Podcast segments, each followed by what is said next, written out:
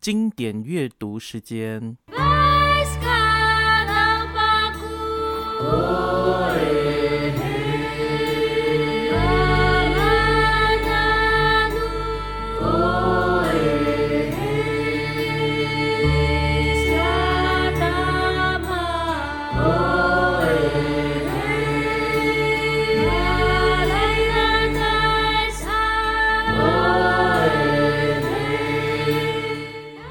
现在大部分的人时间都是非常的短暂的，我们能够花给阅读的时间也越越来越少。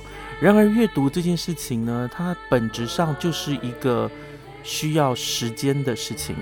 怎么样去在每一天挪出一点时间阅读？我想是许多阅读者和爱书人的一个挑战。这也是为什么会有这个马夏尔克书经典阅读系列。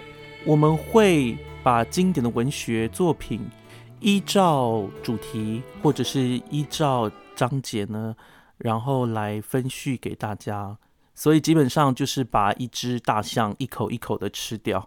既然是经典作品，就绝对是呢大部头的书，不是一下子就可以读完的书。目前马昆蒂夫的书单里面有第一本书，我们要介绍《百金记》。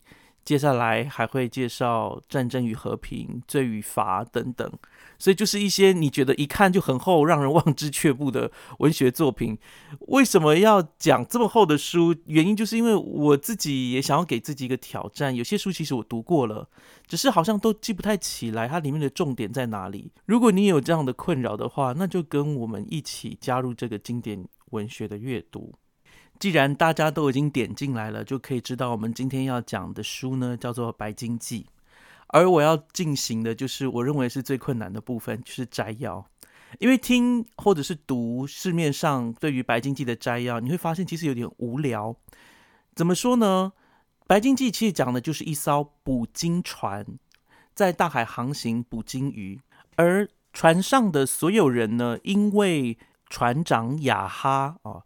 他曾经被一头白鲸咬断腿，然后对，就把此生的一个志业呢，就投放在想要捕捉到这一头白鲸。结果最后的下场就是所有的人，包含这个船长雅哈，都死了啊，在捕鲸的时候被鲸鱼弄死。然后唯一留下来的就是男主角，叫做以实玛丽。这样的故事线听起来是非常的 流畅，对吧？好像故事非常分明，然后有开头也有结局，然后也稍微对于这个主要的人物有一些刻画。但是各位如果真的读《白经济》的话，可能会跟许多人读《白经济》的时候感觉一样，就是诶，为什么我在读《白经济》的时候，感觉它不只是在说这样一个捕猎的故事？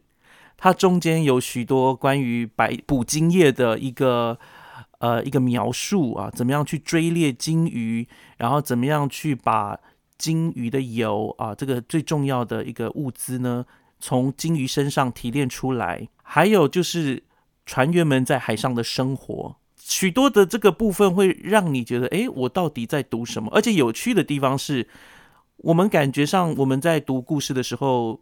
呃，我们期望的是有一个人告诉我们，呃，从头到尾是什么，或者至少故事要叙述到我们知道他从头到尾在干嘛。不过在《白金记》里面，他其实还有写成呃，就是剧本的样子的部分。所以你读了之后就觉得，哎，刚刚不是以实玛丽，也就是我刚刚说那个最后活下来的人在讲故事吗？怎么一下子变成好像在演莎士比亚的这个剧本一样啊？就失去了单一的观点，而是各多方的观点突然跑出来。然后又回到了啊，这个说书人，我们可以说就是说书人以实玛丽。所以这在这个过程中，其实大家我相信在阅读当中会有一些困难，在这样的困难哦，这样阅读困难肯定呢也烦扰了当时一八五一年出版之后美国的读者，或者是。他远在欧洲英国那边的读者，我在下一集会谈到《白金记》的这个评价，其实并不是一开始就广为大众所推崇。事实上是过了将近七十年，才终于获得了就是美国文学界的一个普遍的认可。而且在现代，几乎然后如果想到美国文学的开始，大家都会提到所谓的白金记。至于他凭什么成为美国的文学开山之作呢？我们在之后的小集里面会谈到。不知道大家还有没有印象啊？在二零一九年的时候，刚好是这个作者赫曼梅尔维尔他的一个名旦两百岁。然后在那个前后呢，在台湾的各大呃出版社都有努力的想要出《白金记》的新译本。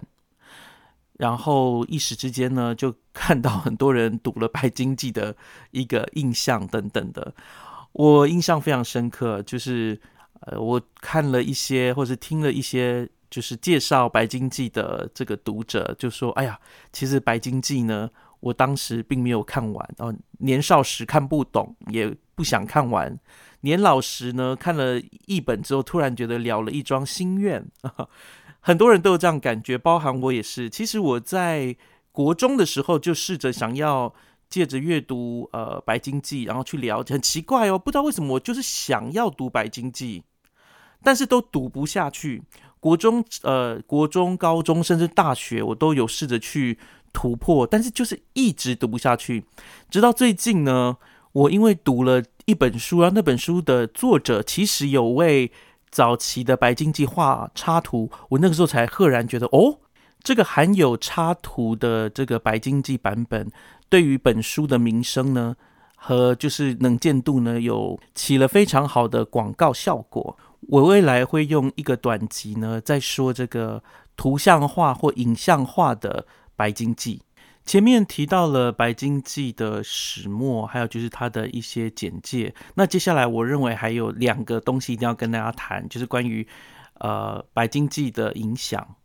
有两件事我想要在今天短集结束之前需要提到。第一件事情是它有多受到名作家的喜爱，以及第二件事情就是星巴克。诶，第一个部分我要先讲它多受到这些文学家的喜爱。如果大家知道《百年孤寂》啊的作者马奎斯，他就说这本书是文学史上最美丽的奇迹。而美国现代主义文学大师福克纳啊，他也提到过，他我希望《白金记》这本书是我写的。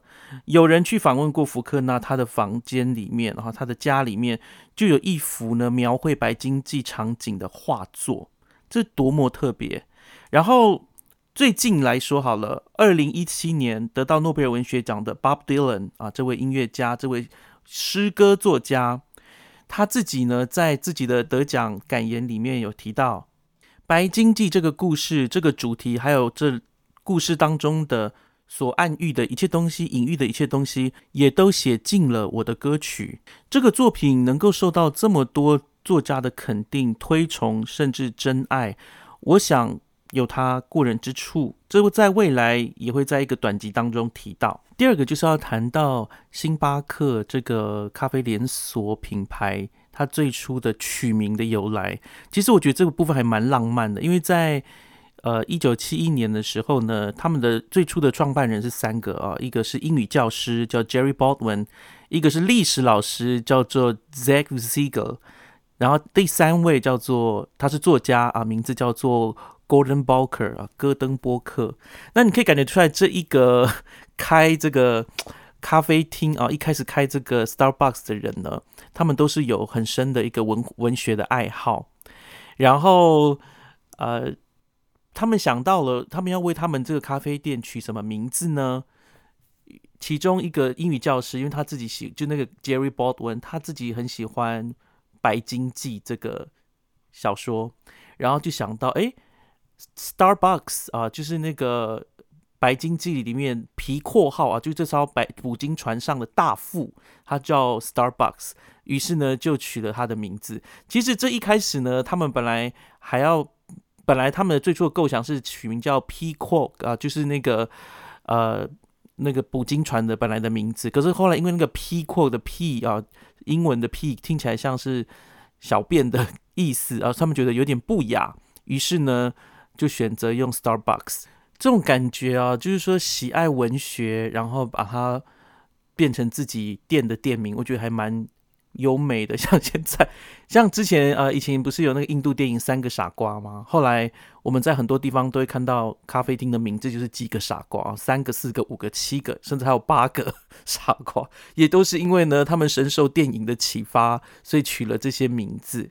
白金记在当代的影响其实很多哈，像是苹果的创始人 Steve Jobs 就很喜欢白金记的这本书，还有雅哈船长啊，还有日本漫画《海贼王》里面。白胡子海贼团的他们的船名就叫做白金号 （Moby Dick） 啊，莫比迪克号，所以真的非常有趣。大家有兴趣可以上网自己找。今天的节目到这边快告一个段落，真的非常感谢大家的支持，也希望大家继续支持这一个经典阅读的这个单元。然后在前面我有说到，我们今天的片头片尾曲呢，我需要做一个介绍。这首歌曲叫《白石卡老巴古》，从此刻起。是布农族的孩子们所唱的。那片头的部分呢，是一个传统古谣的形式，在后面的部分呢，是加了就是现代的布农族语的一个歌曲跟歌词。那这些小朋友是哪里来的呢？他们都是台东县海端乡的布农族人，应该大部分都是来自力道部落。那力道部落，我跟这个部落有一个非常独特的一个。情感吧，就是我的乌达斯木姆啊，乌达斯木姆是什么？就是曾祖母啊，这或是曾祖父。我的曾祖母就是来自这个啊力道这个地方的人。那后来啊，他其实蛮高寿的。我还有他活着的时候，我那时候好像也有七岁，我对他有一些印象。歌词比较长一些，到时候我就会放在我们的这个留言区，让大家去看它。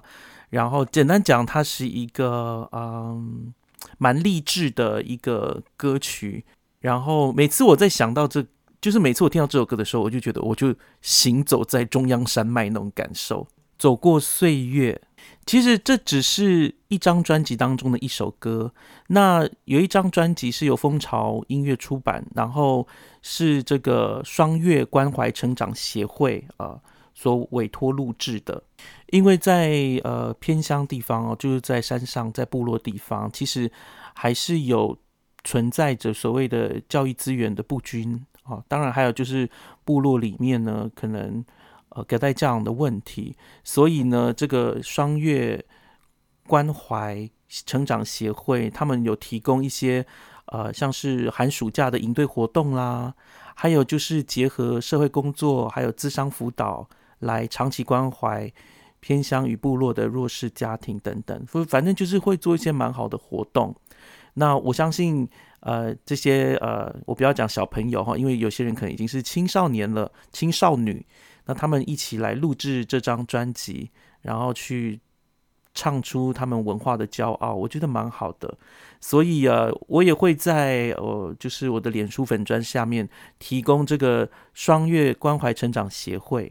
呃的这个呃捐款的一个相关的一个资讯，所以大家可以去帮助啊这些在部落里面可能国中毕业之后就担心就是就学或者担心家中经济状况的孩子，所以啊，我觉得这种事情就是好的事情，然后想要推广给大家。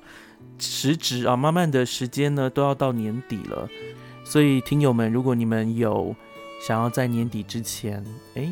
觉得要呃施助，或者是想要啊帮助一些弱势的家庭，或许你可以考虑一下我们这个双月的关怀成长协会。然后真的非常感谢他们让我无偿使用。然后啊，我只是想要尽一份力，然后也希望呢布农族的美好歌声和文化呢，也能够透过我这个节目有一个出口，然后让大家一起共享。好，这就是我们的经典文学阅读的。呃，节目，然后最后我们会放这个，呃，从此刻起《白斯卡拉巴古》这首歌哈，放给大家听。那喜欢我们节目的朋友们，拜托拜托，一定要留下你们喜欢这个节目，或者是你对于我们今天分享这个双月关怀成长协会的一些讯息，有没有什么想法？对，然后我们就一点一点、一口一口的把经典文学把它吃掉啊！这是马上克书嘛啊，就是要吃掉。然后希望大家 enjoy 啊，我这个节目，我们就下次再见喽，吴一囊，拜拜。